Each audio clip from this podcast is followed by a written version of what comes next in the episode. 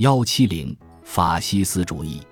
一九一四年大战爆发时，意大利社会党在应当采取什么政策上发生了分裂。一伙人信奉严格的马克思主义原则，他们认为这场战争是资本家之间的战争，无产阶级在这种争论中不应站在任何一方，无产阶级只能等待伟大革命。及团结起来的社会主义者对抗抱成一团的剥削者的内战的到来，他们必须支持意大利保持中立。另一伙人深受对奥地利的传统敌意的影响，他们认为意大利人的当务之急是解放他们仍未获得自由的同胞，然后社会主义革命的时刻才会到来。在这场冲突中，本尼托·墨索里尼，一位意大利社会主义名流。最初选择了正统的马克思主义立场，墨索里尼的马克思主义激情无人可比。他是纯洁教义毫不妥协的维护者，是受剥削的无产阶级权力的不屈不挠的卫士，是社会主义天堂即将降临的雄辩滔滔的先知。他是爱国主义、民族主义、帝国主义、君主制和宗教信仰的境地。当1911年意大利因为向土耳其发动突袭而战事不断时，墨索里尼组织了暴力示威，反对向利比亚派兵。1914年，他又把对德国和奥地利的战争称为帝国主义战争。他后来一直受到一个俄国土财主的女儿安吉丽卡·巴拉班诺夫的强烈影响。巴拉班诺夫小姐促使他深入把握马克思主义的精髓。在他看来，罗曼诺夫家族的失败比哈布斯堡家族的倒台更重要。他对意大利复兴运动的理想没有任何同情，但是，意大利知识分子首先是民族主义者，就像欧洲各国一样，大多数马克思主义者都渴望战争和征服。墨索里尼不想失去自己的声望，他最痛心疾首的事就是没有站在胜利者一边，他改变了主意。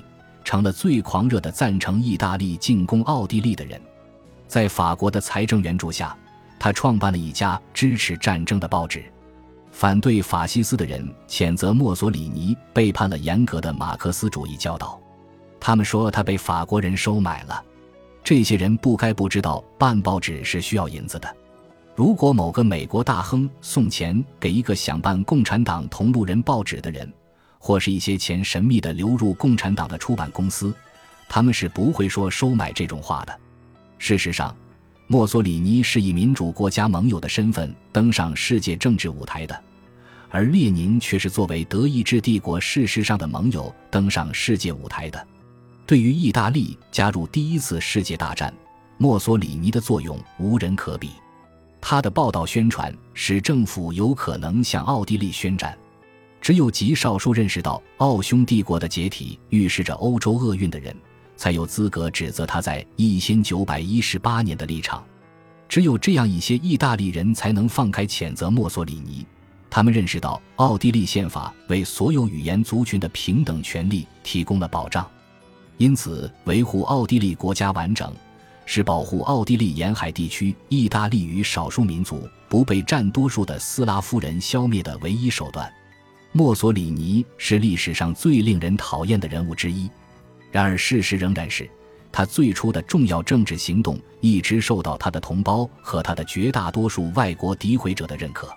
大战结束时，墨索里尼的声望有所下降，因俄国事变而走红的共产党有些得意忘形。但是，共产党1920年占领工厂的冒险举动以彻底失败告终。失望的群众又想起了社会党以前的领袖，他们蜂拥加入墨索里尼的新党——法西斯党。年轻人向这位自封的凯撒继承人发出歇斯底里的欢呼。墨索里尼后来吹嘘说，是他使意大利摆脱了共产主义的威胁。他的仇敌则激烈驳斥他的说法。他们说，墨索里尼夺取政权时，共产主义在意大利已经不是一股真正的势力了。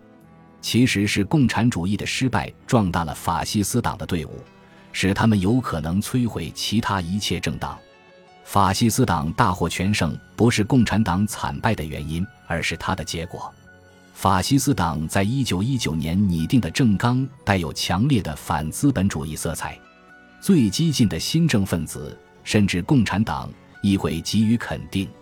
法西斯党掌权后，他们忘记了自己政纲中那些有关思想出版自由以及结社权利的观点，在这方面，他们是布哈林和列宁的忠实门徒。此外，正如他们所承诺的。他们没有压制产业和金融公司。意大利为发展本国工业急需外国信贷。法西斯主义在统治的最初几年面对的主要问题是赢得外国银行家的信任。他若是摧毁意大利的公司，那无异于自杀。法西斯党的经济政策最初和其他西方国家基本上没有什么不同，这是一种干涉主义政策。但随着岁月流逝，它变得越来越接近于纳粹的社会主义模式。当意大利在法国被击败之后加入第二次世界大战时，它的经济大体上是以纳粹模式塑造的。主要区别在于，法西斯党比纳粹的效率更低，也更腐败。但是，墨索里尼不能一直没有自己发明的经济哲学。法西斯主义把自己装扮成一种其他国家闻所未闻的新哲学。他自称为一种福音，要把古罗马的复兴精神带给那些堕落的民主族群。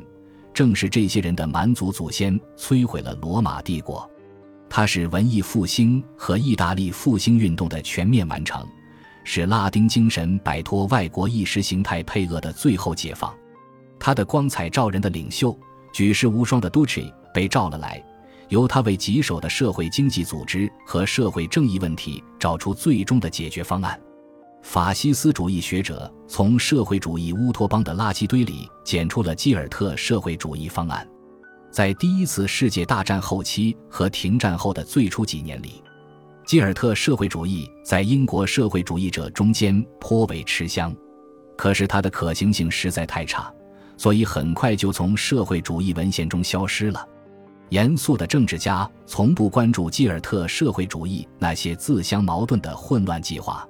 当法西斯党为他贴上新的标签，虚张声势把它称为社团主义，使他成立一种新的社会万灵丹时，他几乎已经被人遗忘了。意大利和外国公众都受到了他的迷惑。赞扬 Stato Corporativo 的著作、小册子和文章大量涌现。奥地利和葡萄牙政府很快宣布要实行社团主义的崇高原则。教皇的四十年通谕中包含着一些可以，虽然未必需要，解释为赞成社团主义的段落。在法国，这种思想赢得了许多能说会道的拥护者。它不过是一些无聊的闲谈。法西斯党从未试图实现工业自治这个社团主义政纲。他们把商业部的名称改为社团委员会，他们把个产业部门的必须组织，他们仿效德式社会主义的管理单位，称为社团，但是并不存在社团自治。法西斯党的内阁不允许任何人干涉他对生产的绝对威权主义的控制，建立社团系统的所有计划始终是一纸空文。意大利的主要问题是他人口相对稠密。在这个贸易和移民壁垒林立的时代，意大利人的生活水平注定永远低于自然条件较好的邻国国民。法西斯党人只知道救治这种不幸状况的一种办法——征服。他们头脑狭隘，不明白他们推荐的救济之策是荒谬的，甚至比罪恶还糟糕。此外，自负和虚荣使他们目中无人。意识不到他们的大言不惭可笑至极，受到他们的傲慢挑衅的外国人很清楚，意大利的军队是多么不堪一击。法西斯主义并非像他的拥护者吹嘘的那样是意大利人的原创，它始于马克思主义的社会主义阵营内部的一次分裂，而这种社会主义肯定是舶来品。它的经济纲领借自德国的非马克思主义的社会主义。他的侵略性是对德国人及纳粹的奥多查或泛日耳曼主义先驱的模仿。他的统治方式复制了列宁的独裁政体。他大力宣扬的意识形态装饰品社团主义有着英国血缘。法西斯主义唯一的本土成分是他的游行、作秀和节庆的戏剧风格。短命的法西斯主义插曲在鲜血、痛苦和耻辱中寿终正寝，但是导致法西斯主义出现的要素并未死亡。民族主义狂热是今天所有意大利人的共同特点。共产党肯定不打算否弃他们镇压一切异己的独裁原则。天主教党派也不拥护思想、出版或信仰自由。在意大利，能够理解民主和人权的必要前提是经济自由的人寥寥无几。法西斯主义也许会换个新名称，通过新口号和符号死灰复燃。果真如此，后果必将是有害的。法西斯主义并不像法西斯分子大力鼓噪的那样，是一种新的生活方式，而是一条通向毁灭和死亡的老路。本集播放完毕，感谢您的收听，喜欢请订阅加关注，主页有更多精彩内容。